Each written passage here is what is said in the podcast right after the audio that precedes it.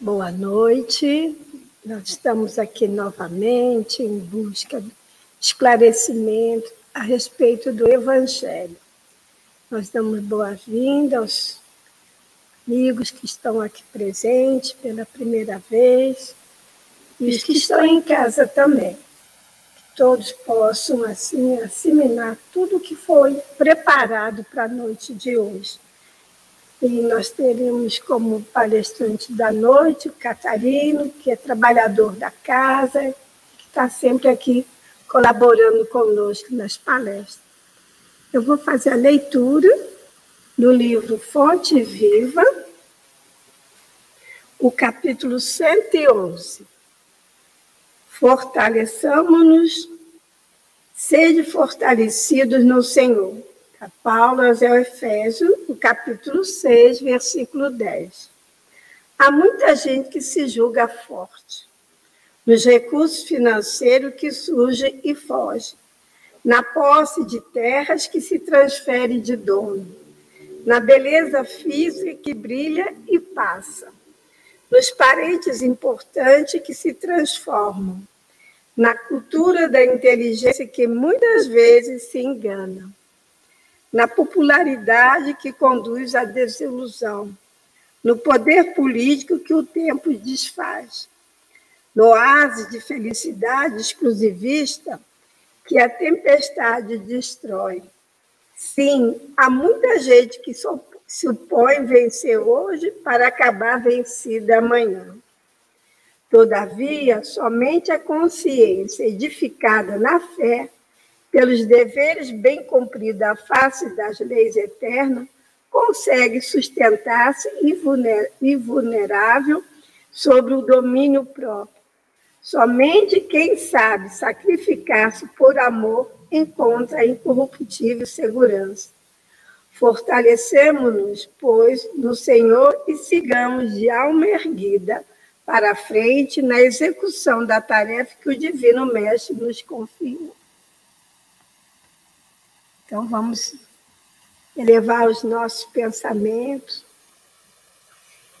que possamos sentir um ambiente preparado para a noite de hoje, harmonia e paz. Que possamos todos nós, encarnados e desencarnados, absorver o máximo da lição que foi preparada para todos nós. E que possamos, Senhor,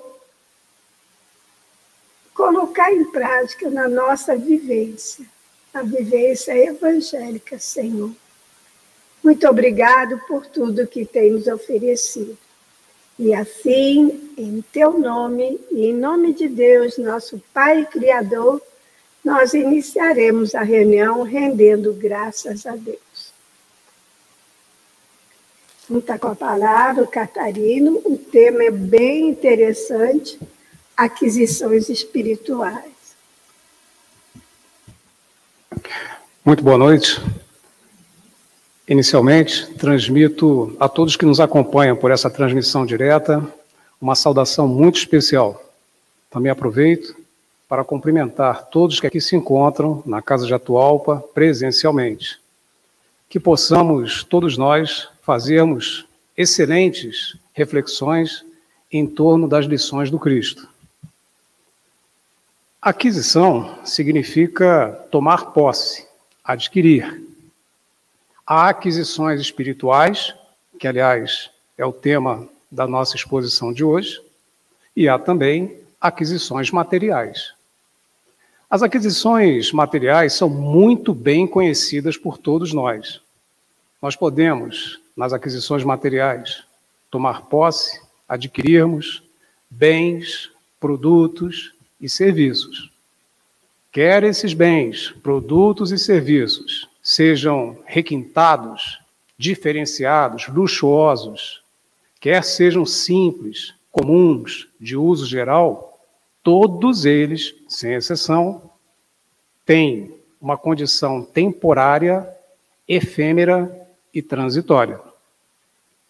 Esta, este conjunto de condições prevalece sob qualquer circunstância, tanto na estrutura do bem do produto, do serviço, como também na relação de posse. Na estrutura do produto, é fácil nós entendermos. Nós temos aquilo que diariamente fazemos, que é observarmos o nosso corpo físico, nosso corpo biológico. E lá nós constatamos todos os dias a influência do tempo no desgaste do corpo. A prova do espelho não deixa nenhuma dúvida. Basta nos lembrarmos como éramos há 10, 20, 30 anos atrás e como estamos hoje e como estaremos amanhã, de forma que o caráter transitório e efêmero é muito nítido. Também há uma relação importante, que é a relação de posse. Todos nós temos posse transitória, efêmera, sobre esses mesmos produtos, bens e serviços. Quando caminhamos na nossa jornada nos dois lados da vida, ou seja, na condição de encarnados e na condição de desencarnados, quando retornamos à pátria espiritual, os bens, os produtos, os serviços irão trocar de posse, irão ficar para alguém, eu não sei quem, mas já não será uma responsabilidade da nossa gestão, do nosso controle e do nosso acompanhamento. Emmanuel, na obra Caminho, Verdade e Vida, apresenta no capítulo 107, Vinda do Reino, uma mensagem dura, mas nem por isso errada, uma mensagem bastante assertiva. Diz Emmanuel na obra Caminho, Verdade e Vida: O homem carnal só pode enxergar parêntese, com os olhos carnais, aquilo que está morto ou vai morrer. São palavras assertivas, mas verdadeiras. E é imperioso que tomemos esta consciência em nosso próprio benefício para que possamos fazer avaliações, considerações e reflexões a respeito do nosso propósito de vida, a respeito de que caminho estamos efetivamente dispostos a trilhar, como trilharemos o caminho da nossa jornada de vida. Mas, como falamos anteriormente, também há as chamadas aquisições espirituais. Estas aquisições foram citadas muito bem organizadamente por Mateus, no capítulo 6.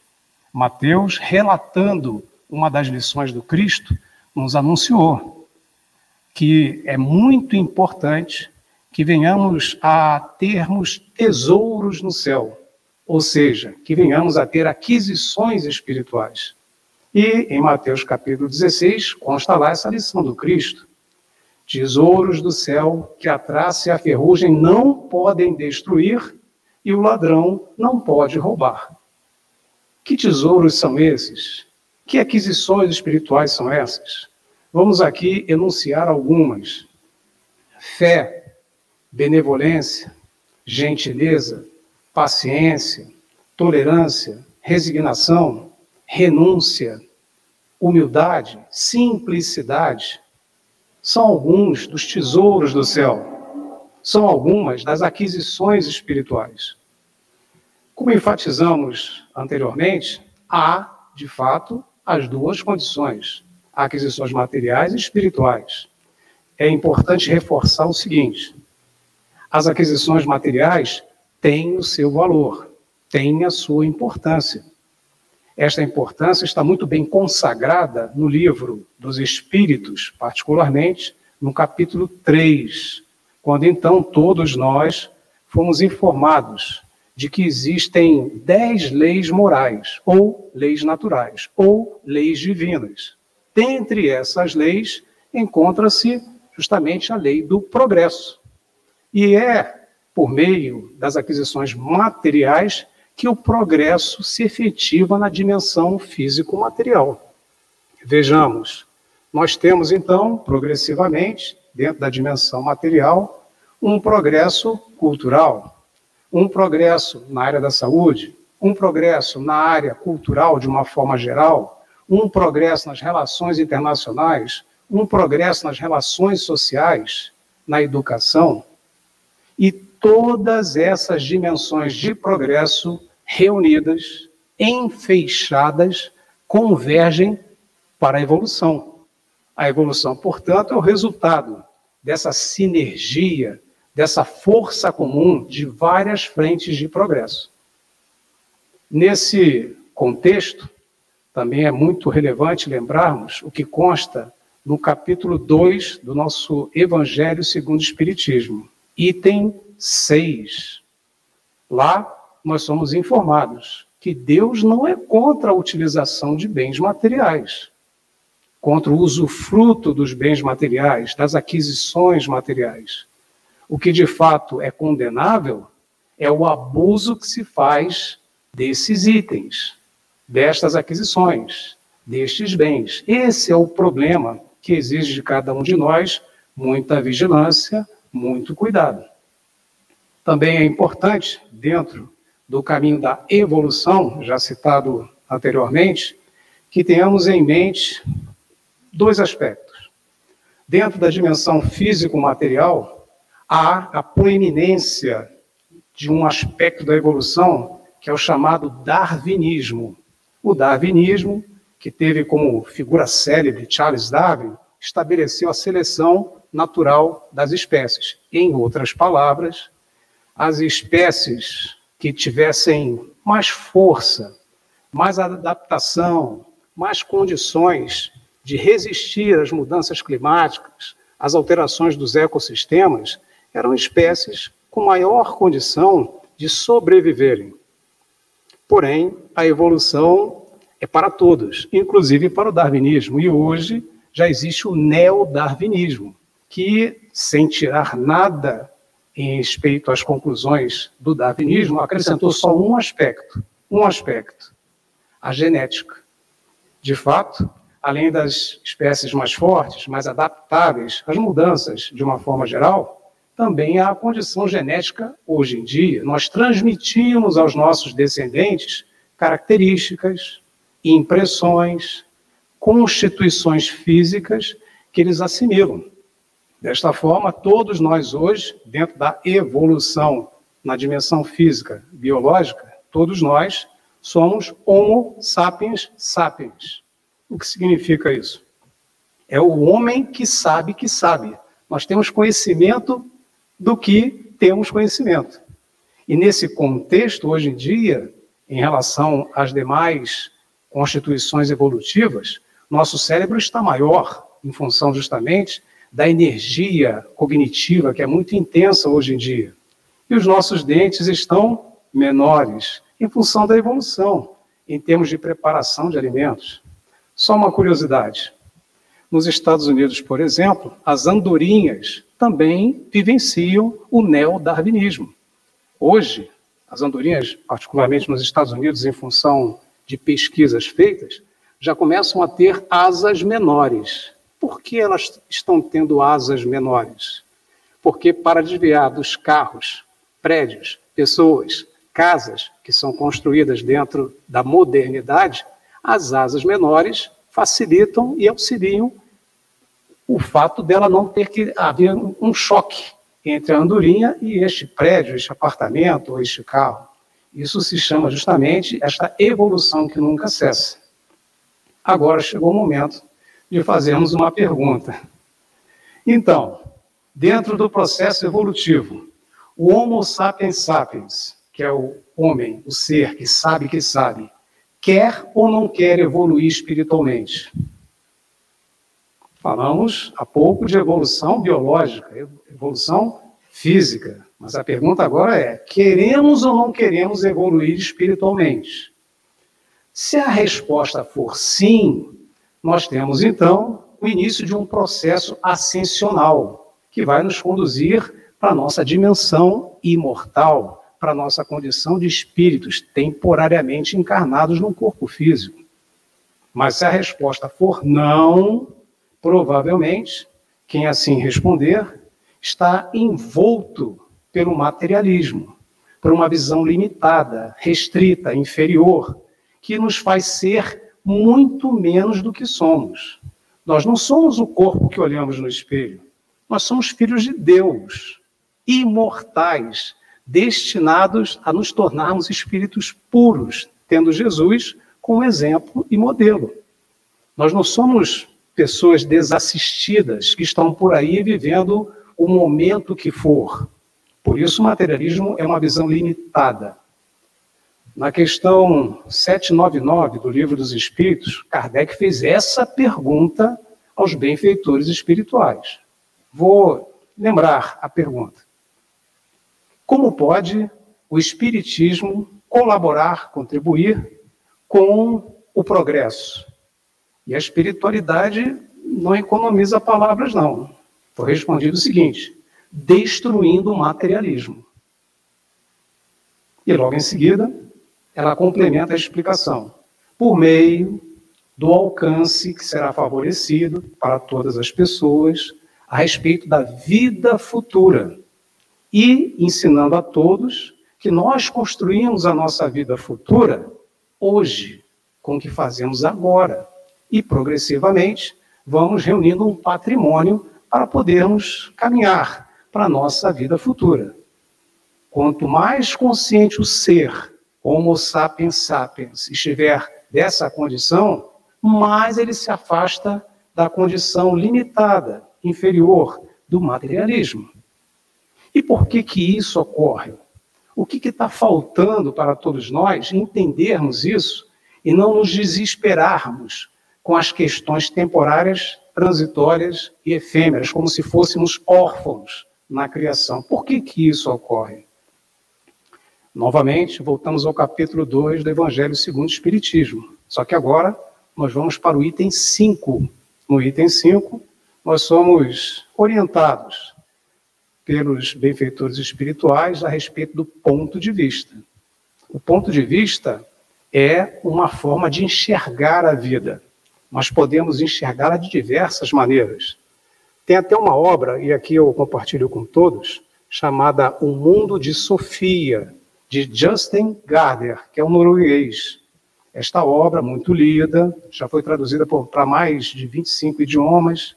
No Brasil, chegou a vender um milhão de cópias em 2012. É praticamente um tratado filosófico, em forma de ficção. Em dado momento, a personagem do livro, Sofia, bota um óculos, uma lente vermelha. E o outro personagem pergunta para ela: O que, é que você está vendo agora? E ela fala: Tudo o que eu via, só que agora está tudo vermelho. E se você tirar o óculos? Aí volta tudo ao normal. O que, que isso significa para todos nós? Que o ponto de vista é como se fosse uma lente. O ponto de vista vai aumentar, diminuir, moldar, colorir, entristecer, alegrar, tornar mais otimista ou mais pessimista a nossa vida. Como está? Essa é uma pergunta para todos nós. O nosso ponto de vista. Como estamos frente aos acontecimentos da vida? Qual é a lente que de fato serve como guia para o nosso ponto de vista? E quando lemos, mais uma vez, o capítulo 2, item 5 do Evangelho segundo o Espiritismo, passamos a entender que o ponto de vista também é a maneira específica pela qual todos nós expressamos a nossa opinião, os nossos atos, os nossos comportamentos, as nossas escolhas, as nossas atitudes. Se por acaso nós tivermos um ponto de vista inferior, e eu aqui estou reforçando, nós teremos uma condição inferior de relação com o Criador, uma relação inferior com todos os nossos semelhantes, uma relação inferior na vida, porque a lente está totalmente difícil de enxergar algo positivo. É urgente estabelecermos um ponto de vista adequado para a nossa real existência. Santo Agostinho, um vulto do cristianismo do século IV depois de Cristo, nos deixou várias lições. Eu gostaria de destacar uma que fala de opinião. Ponto de vista e opinião estão associados. Ensinou Santo Agostinho: as pessoas se agarram aos seus pontos de vista, às suas opiniões. Não porque são justas, corretas e boas, mas porque são suas. Perceberam a sutileza?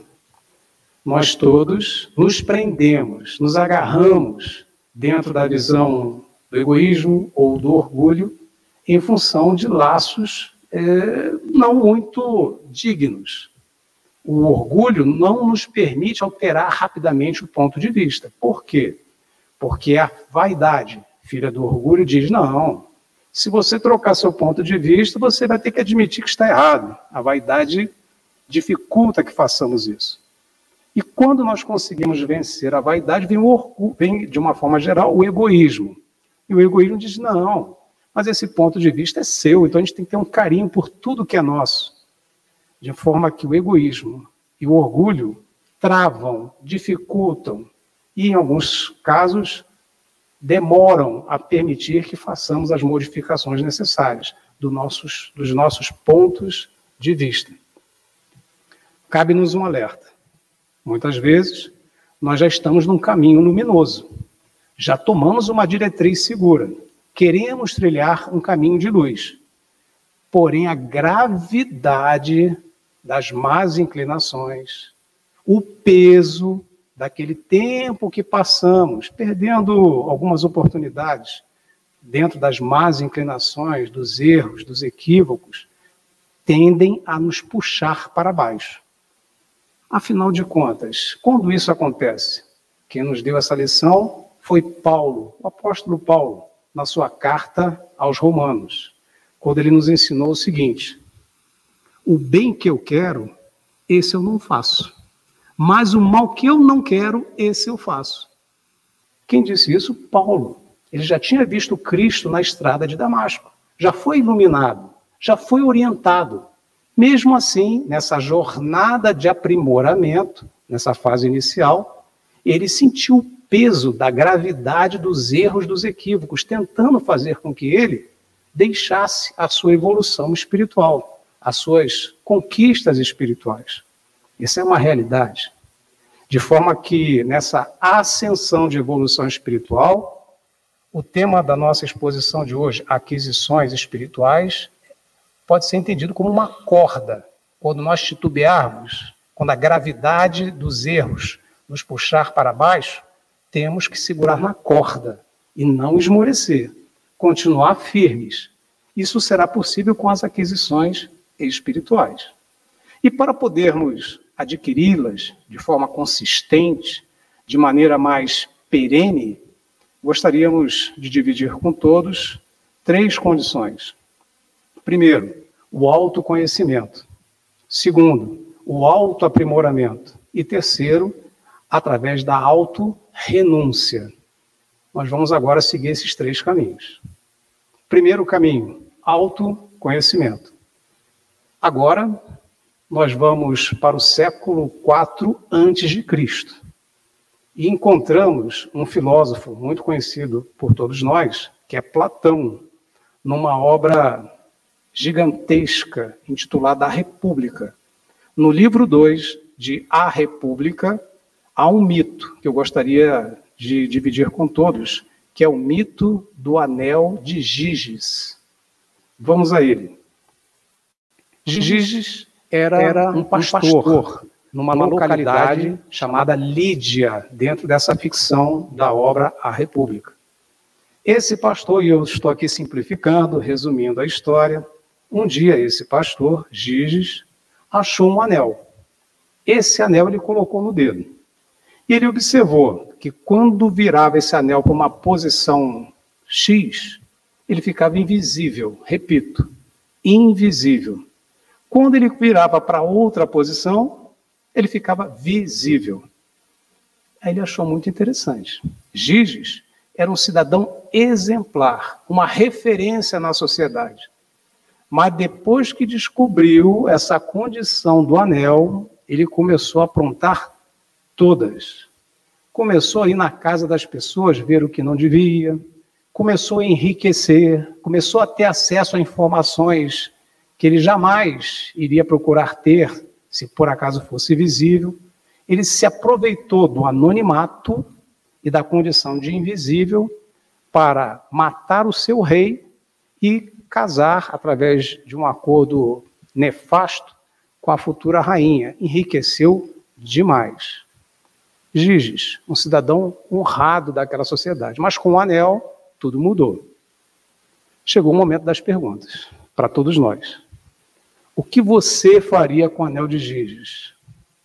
Você continuaria, essa pergunta é para todos nós, você continuaria fiel à justiça? Enriqueceria só pelo trabalho? Você se deixaria levar pelas facilidades da condição de invisível, do anonimato, da condição distante de qualquer possibilidade de ser responsabilizado pelos seus atos? Você teria ainda a condição mantida de uma pessoa ética, correta, ou se aproveitaria do anel de Giges? Há um material extenso para refletirmos, porque estamos falando do que mesmo? Do autoconhecimento. Nesse caminho, nessa trilha, nós tivemos um outro filósofo chamado Píndaro, que também fez uma pergunta complicada, baseado nisso tudo que nós estamos conversando. Perguntou Píndaro, um poeta, um filósofo contemporâneo de Platão, perguntou afirmando: Se quem és, sabendo. Vamos repetir. Se quem és, sabendo. Ele não falou pareça quem és, ele falou ser quem és. Ele está pedindo, está conclamando a todos nós para sermos quem somos, não fingirmos quando estamos sendo vigiados, quando estamos sendo monitorados, quando estamos presentes em reuniões sociais, que somos algo ou alguém, e se por acaso tivéssemos a impunidade e a condição invisível citada no mito, nós fôssemos outras pessoas. E Píndaro fala: ser quem és, verdadeiramente, em essência, não na aparência, não na epiderme, sabendo. Ele não falou acreditando. Por que, que ele não falou acreditando? Porque todos nós acreditamos numa coisa hoje e amanhã a gente acredita em outra. Não é isso? Temos uma ideologia, um pensamento. Amanhã eu troquei de ideologia, troquei de pensamento temos uma conduta, um comportamento. Não, agora a minha conduta, meu comportamento é outro. Mas o que você sabe, isso não muda, não. Por exemplo, depois do, da noite vem o dia, você sabe disso. As estações do ano, você conhece e sabe, você também não muda esse pensamento. Vamos repetir? Ser quem és, sabendo. Nesse caminho, dentro do autoconhecimento, não podemos esquecer, obviamente, do grande mestre de Platão, Sócrates.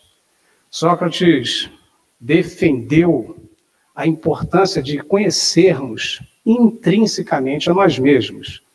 E esse interesse cresceu e muito depois que o seu discípulo e amigo Querofonte foi visitar o oráculo de Delfos, ou Templo de Apolo.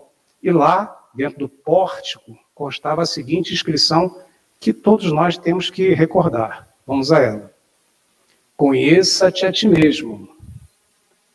Aí conhecerás os deuses e o universo.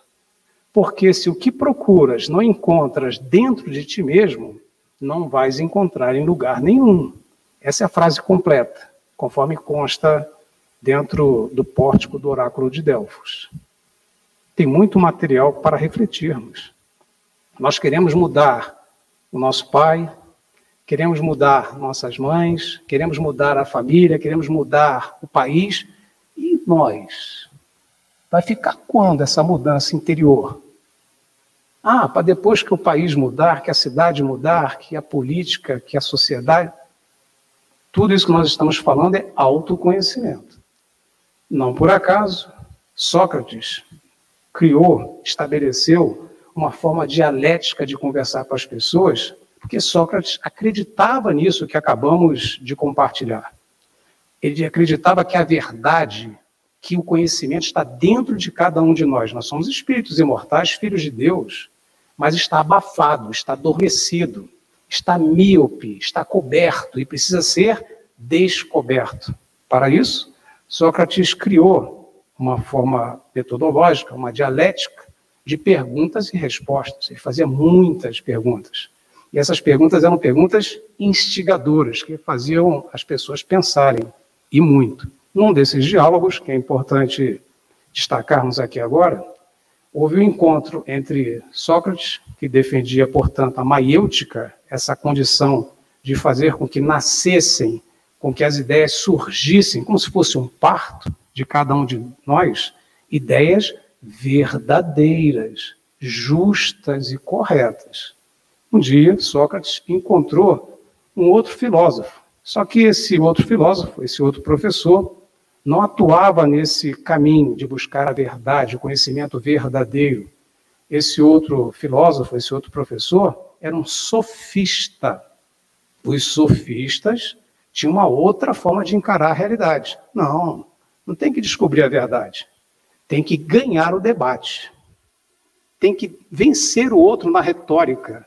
Tem que vencer o outro na conversa. Hoje em dia tem muito isso. Hoje se coloca até um, um, um outro ponto, que é a narrativa. Eu tenho que vencer a narrativa. Ninguém está preocupado com a verdade. É quem vai dominar a narrativa. Se ela é verdadeira, se ela é falsa, pouco importa, hoje em dia. Porém, estamos falando aqui de verdades de interesse espiritual. Então, o sofista, que hoje em dia significa falácia, argumento não válido, argumento mentiroso, que visa enganar pessoas, é diferente daquilo que estamos falando da maiêutica, despertar a verdade que existe em cada um de nós. Portanto, os dois foram conversar, Sócrates de um lado e nós tivemos Hípias, que naquela oportunidade era um sofista. E Sócrates começou: Bom dia, Hípias. Bom dia. Hípias, você é um sofista? Sou. Então me esclareça uma dúvida. O que é o Hípias disse: ah, Isso é muito fácil. Todo sofista, tudo é fácil. E ele chega então e fala: O belo é, por exemplo, uma bela mulher. Uma bela mulher é o belo. Aí o Sócrates: Não, Hípias, eu não entendi. Aí o falou: Como não entendeu? Eu, a minha explicação foi simples. Não, olha só.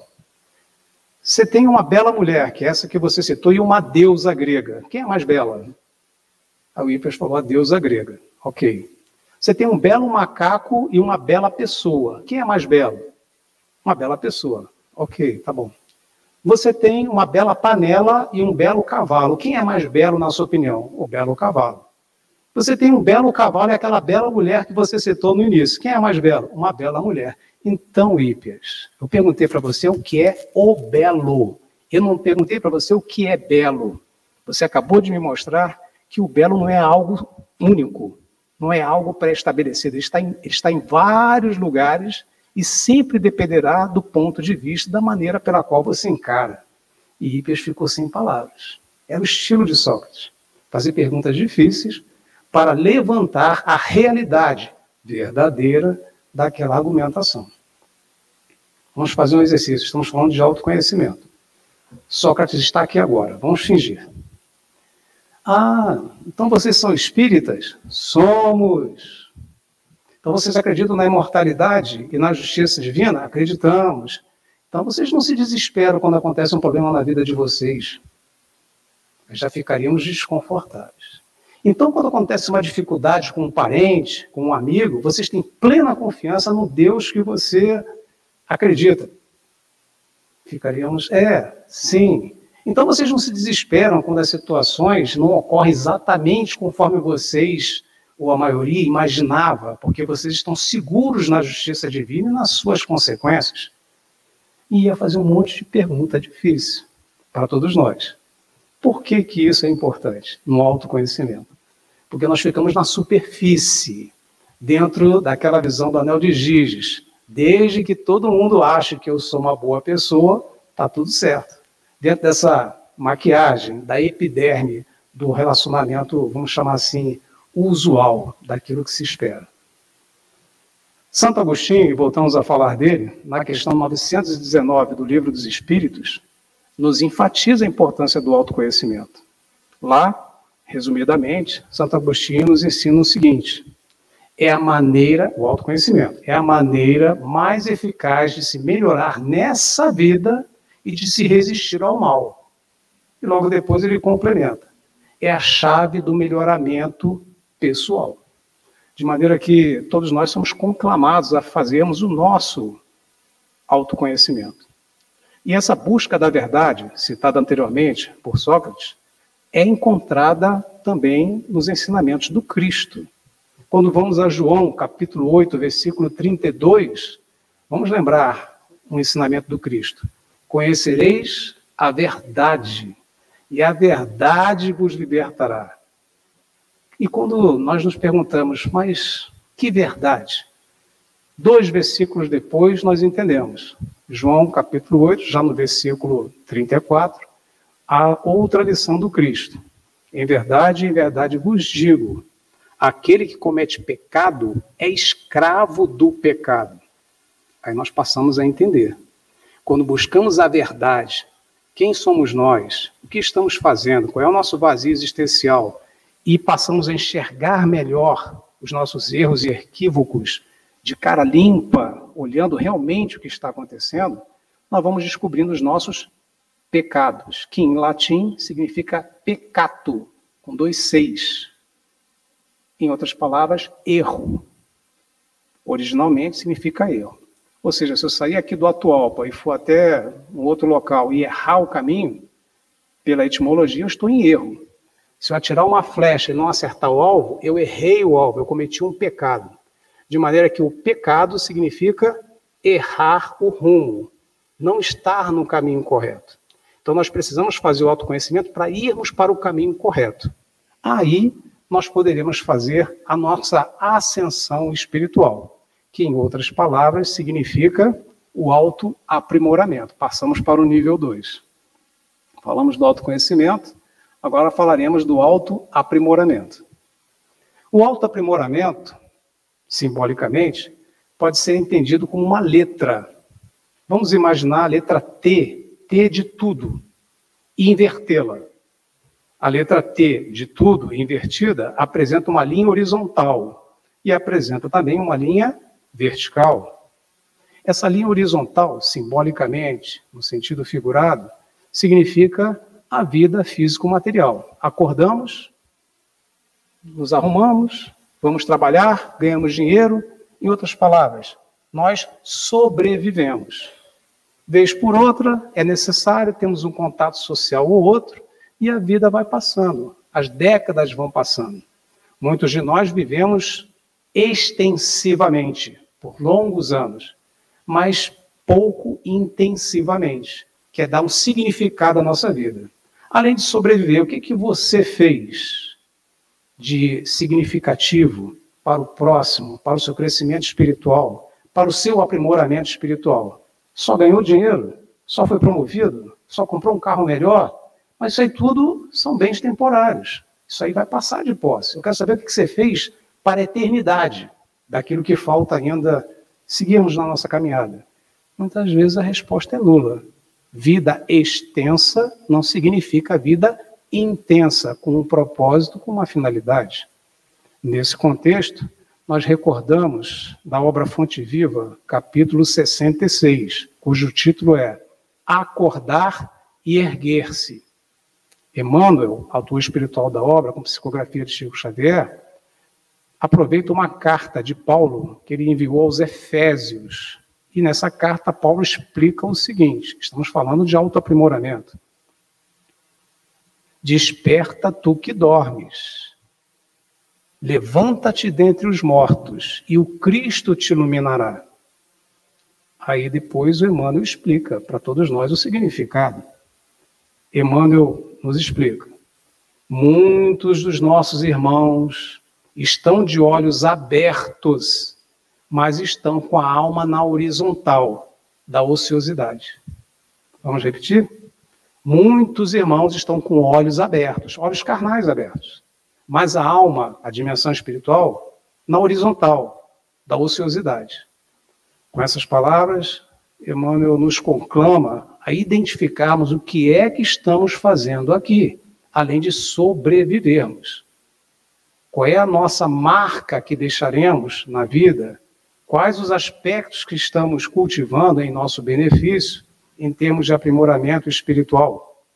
Em dado momento, nesse caminho de sobrevivência exclusivamente material, nós encontramos a linha vertical, que é a linha ascensional, que é o grande objetivo do nosso encontro de hoje. Nessa oportunidade, entre o cruzamento da linha horizontal, simbolicamente o plano físico material, e a linha vertical, que simboliza a nossa ascensão espiritual, nós temos um momento que é o clique, que a gente fala, estou cansado, eu quero algo mais. Eu não sou só isso. Para onde foi aquele meu parente, o sorriso do meu parente? Onde foi a sua criatividade, o seu bom humor? Tem que ter algo mais. E aí nós nos recordamos, mais uma vez, de Paulo. O grande mestre de Paulo foi Gamaliel, que até hoje na cultura hebraica é muito considerado como uma pessoa que foi e é uma referência na cultura hebraica. O avô de Gamaliel chamava-se Iléu. E ele tem uma frase que até hoje todos nós falamos, porque ele viveu intensamente, deixou para todos nós diversos meios de refletirmos juntos. Disse Iléu, avô de Gamaliel, que foi o orientador de Paulo. Se eu não cuidar de mim, quem vai cuidar? Mas se eu só cuidar de mim, quem sou eu? Se não hoje, quando? Muitas ideias, muitos pensamentos. Mas é aquele momento onde a pessoa fala: não, bacana, tem que cuidar de mim, da minha roupa, do meu bem-estar, está tudo certo. Mas se eu só pensar nisso, quem sou eu? O que, que eu estou fazendo aqui? E se eu não mudar hoje, eu vou mudar quando? Quando desencarnar, já não vai ser com tempo útil. Então, esse pensamento de Léo é muito interessante para todos nós refletirmos a respeito dos cuidados que são importantes com a nossa condição físico-material, mas até que ponto? Todos os dias, todos os anos, todas as décadas, não há espaço para o outro, não há espaço para o crescimento espiritual? São pontos que merecem a nossa avaliação. Na questão 909 do Livro dos Espíritos, Kardec faz uma pergunta para a espiritualidade a respeito dessa ascensão espiritual. Kardec pergunta: é possível ao homem, ao ser humano, pelos seus próprios esforços, vencer as suas más inclinações? E a espiritualidade responde: sim, e muitas vezes por esforços insignificantes mas falta vontade. E depois tem uma exclamação bem longa. Ah, poucos de vós fazem esforços. Essa ascensão vertical, que simbolicamente é a linha que nós nos referimos, ela não é fácil. Como falamos anteriormente, a gravidade nos puxa para baixo. Gravidade dos nossos passados, das nossas iniquidades, dos nossos equívocos, das nossas escolhas infelizes, dos nossos bons pecadinhos, dos nossos bons vícios, que nós queremos nos libertar dessa gordura que nos prende pela força da gravidade. E a corda que devemos nos apoiar, justamente, pode ser representada pelas nossas aquisições espirituais, como a fé, a vontade, a renúncia, a resignação e todas as outras que nós já citamos anteriormente. Nesse contexto, nesse caminho, sempre será significativo destacarmos a necessidade, em algum momento, de nos recordarmos do capítulo 17 do Evangelho segundo o Espiritismo. Reconhece-se o verdadeiro espírita por sua transformação moral e pelos esforços que empreende para dominar suas más inclinações. Não é possível estabelecer essa equação sem esforços, sem algum sacrifício. E dentro da nossa simbologia, lembramos, letra T invertida, uma linha horizontal e uma linha vertical, convém destacarmos o seguinte: a parte horizontal ela é confusa, ela é heterodoxa, cheia de pensamentos difusos e diferentes. Quanto mais caminhamos para a evolução espiritual, tudo isso vai ficando para trás. Nós vamos nos aproximando da unidade. Vamos começando a perceber tudo o que ocorre conosco por meio da aproximação com o Criador, da unidade. Saímos da linha horizontal que é multifacetada, multidificultada por várias argumentações, e vamos caminhando para a unidade. Tanto é assim que na nossa escala espírita, nós aprendemos que há três ordens, didaticamente, e dez classes. Há justamente a terceira ordem, que é dos espíritos, dos espíritos imperfeitos, que é a maioria de nós, há cinco classes. Depois, quando vamos para a segunda ordem, justamente, dos bons espíritos, nós caminhamos para quatro, para quatro classes. Já diminuiu, de cinco classes já foi para quatro. E os espíritos puros da primeira ordem, quantas classes tem? Nós caminhamos para a unidade. E o Cristo já havia nos dito isso. Eu e o Pai somos um. E Paulo, já na sua jornada mais evoluída, longe daquela primeira que nos referimos na carta aos Romanos, já na sua carta aos Gálatas, já nos diz: Já estou crucificado com Cristo. E vivo não mais eu, mas o Cristo vive em mim. Caminhamos para a unidade. E para ficarmos aqui com uma visão simbólica, é como se fosse uma pirâmide. A base da pirâmide desfacelada, multifacetada, cheia de ideias e argumentações. Progressivamente, vamos nos afunilando e renovando atitudes, vamos desbastando aqueles aspectos menos felizes e todos nós caminharemos para a unidade, ah, de modo que um dia estaremos pensando de forma muito semelhante na condição de espíritos puros com uma única classe. Caminhamos agora para a terceira parte daquele raciocínio que nós expusemos anteriormente: autoconhecimento, autoaprimoramento e autorrenúncia. Em termos de autorrenúncia, eu gostaria de enfatizar Mateus, mais uma vez, só que agora no capítulo 16. E lá encontramos a seguinte orientação do Cristo: Quem desejar me seguir, renuncie a si mesmo, tome a sua cruz e siga-me. Gostaríamos de dividir essa orientação em duas partes. A primeira parte, quem desejar me seguir, renuncie a si mesmo. Renunciar a si mesmo não é quem nós somos verdadeiramente. É quem nós somos de forma fantasiosa. É aquele eu social. Se lembra do anel de Giges? É aquela figura que todos nós, de alguma forma, somos exigidos a manter perante todos. Mas se tivéssemos o anel, íamos fazer outras coisas. É você seguir o Cristo na essência, não na aparência. Esse é o nosso desafio. De maneira que precisamos deixar de lado esta condição da epiderme, daquilo que é externo, e internalizar essa necessidade de vivermos a nossa essência. E o outro aspecto, não menos importante, tome a sua cruz e siga-me. Na obra Palavras de Vida Eterna, capítulo 74, cujo título é Nossa Cruz, eu gostaria de destacar dois ensinamentos. O primeiro é que a cruz sempre nos acompanha. Quando estamos encarnados, o que representa a nossa cruz?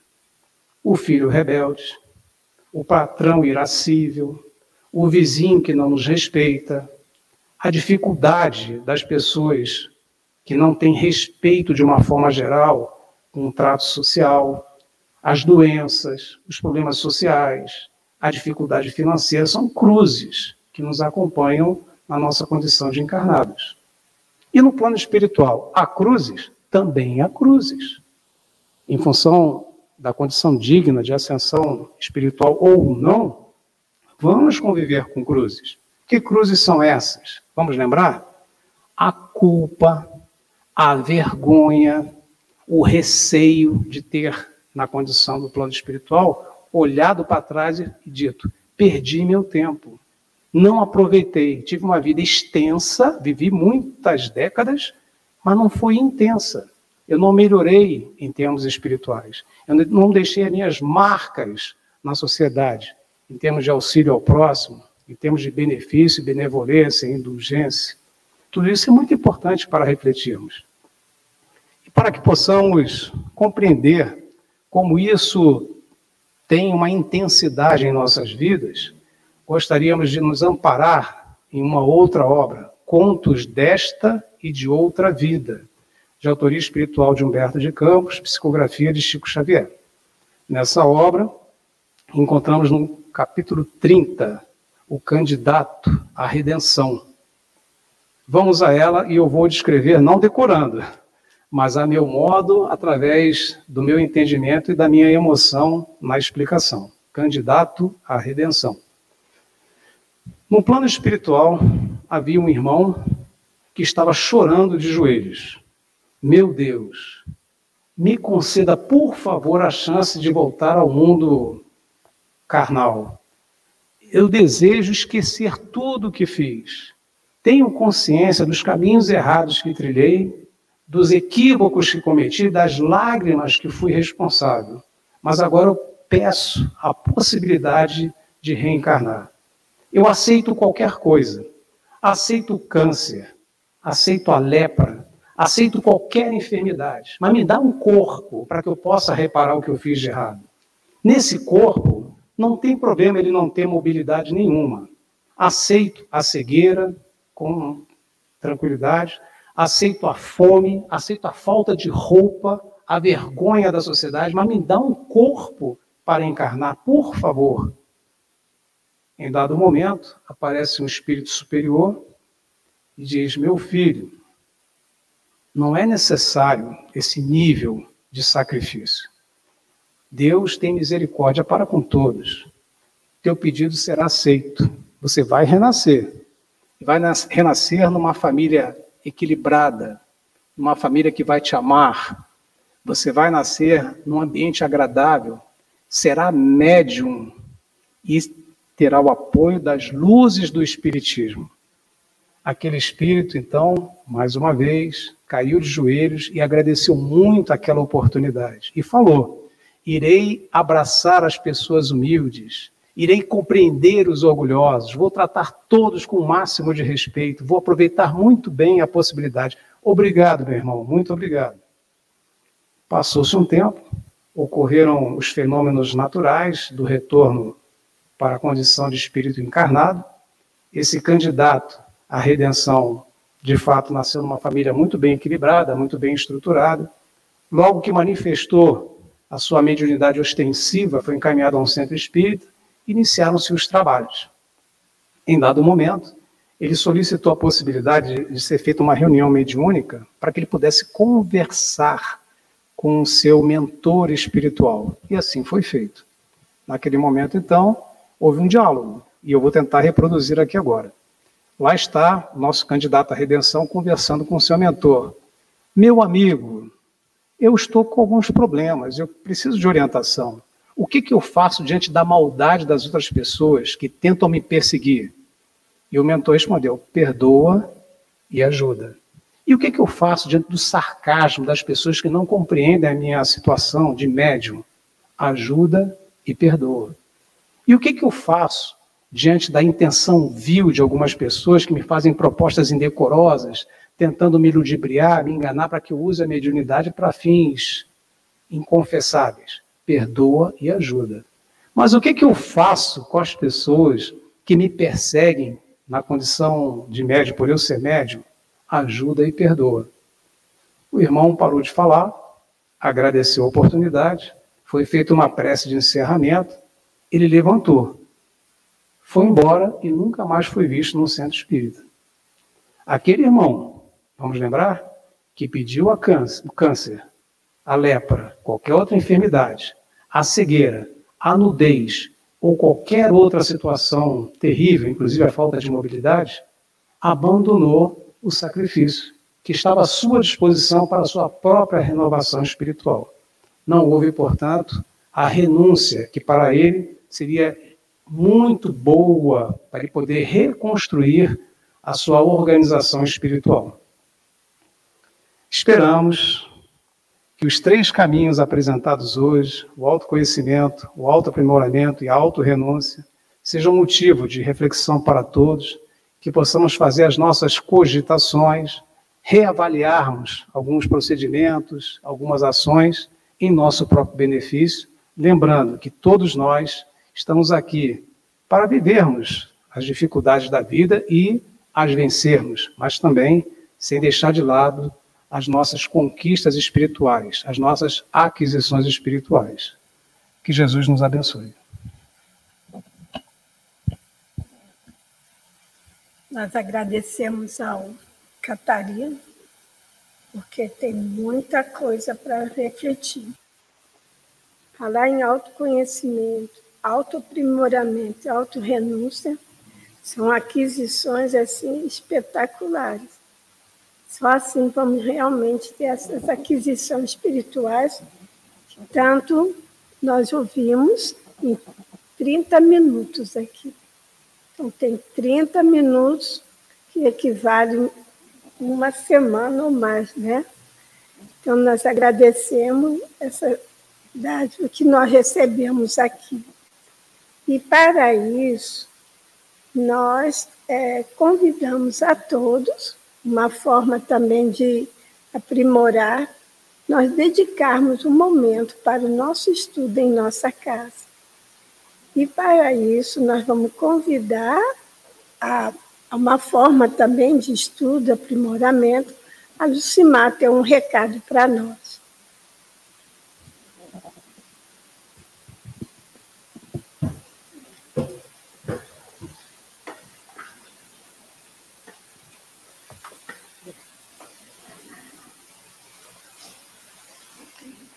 Boa noite a todos.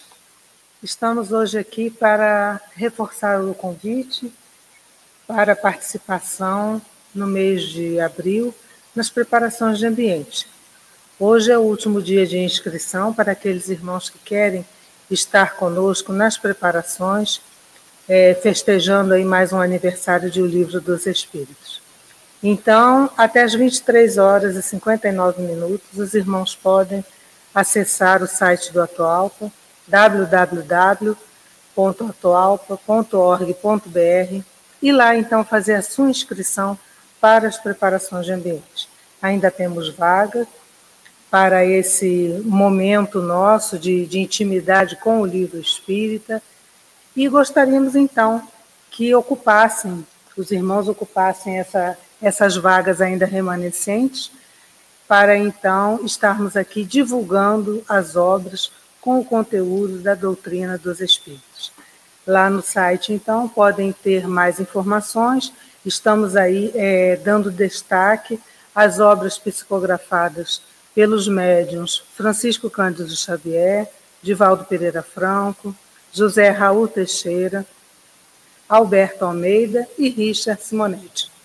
Então, com esses é, médios, cinco médios, nós temos quase é, um total de mil livros, mil obras à nossa disposição, e temos grande parte, se não a maioria delas, ou quase todas, à disposição aqui na nossa biblioteca. Então, quem escolher alguma obra para divulgar o conteúdo, pode então visitar a nossa biblioteca e ter em mãos esse acervo maravilhoso. Então, hoje é o último dia. Esperamos contar com a participação de vocês. Muito obrigada, boa noite.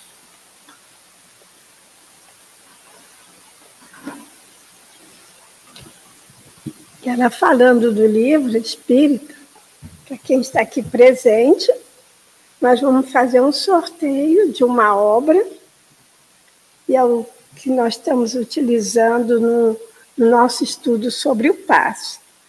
Então, vamos fazer um sorteio. O livro é O Atendimento Espiritual pelo Passo. Pena que eu não ganhei nunca. Eu não tenho esse livro. Vamos ver. Número 4.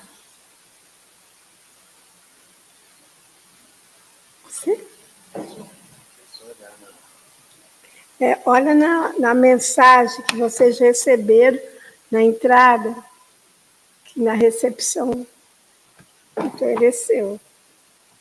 Não está aqui o número 4. Será que eu vi o número 7? É 4. Uau!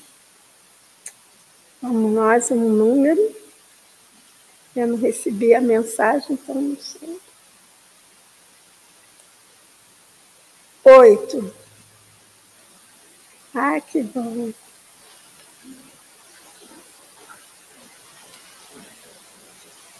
Qual o nome? Maria José. Maria José, é a primeira vez que vem à nossa casa? Ah, seja bem-vinda, bem que eu falo. Que bom vai ser contemplado com um livro maravilhoso. Obrigada, e volte sempre. Todas as reuniões, na nossa reunião pública, nós fazemos essa oferta de um livro.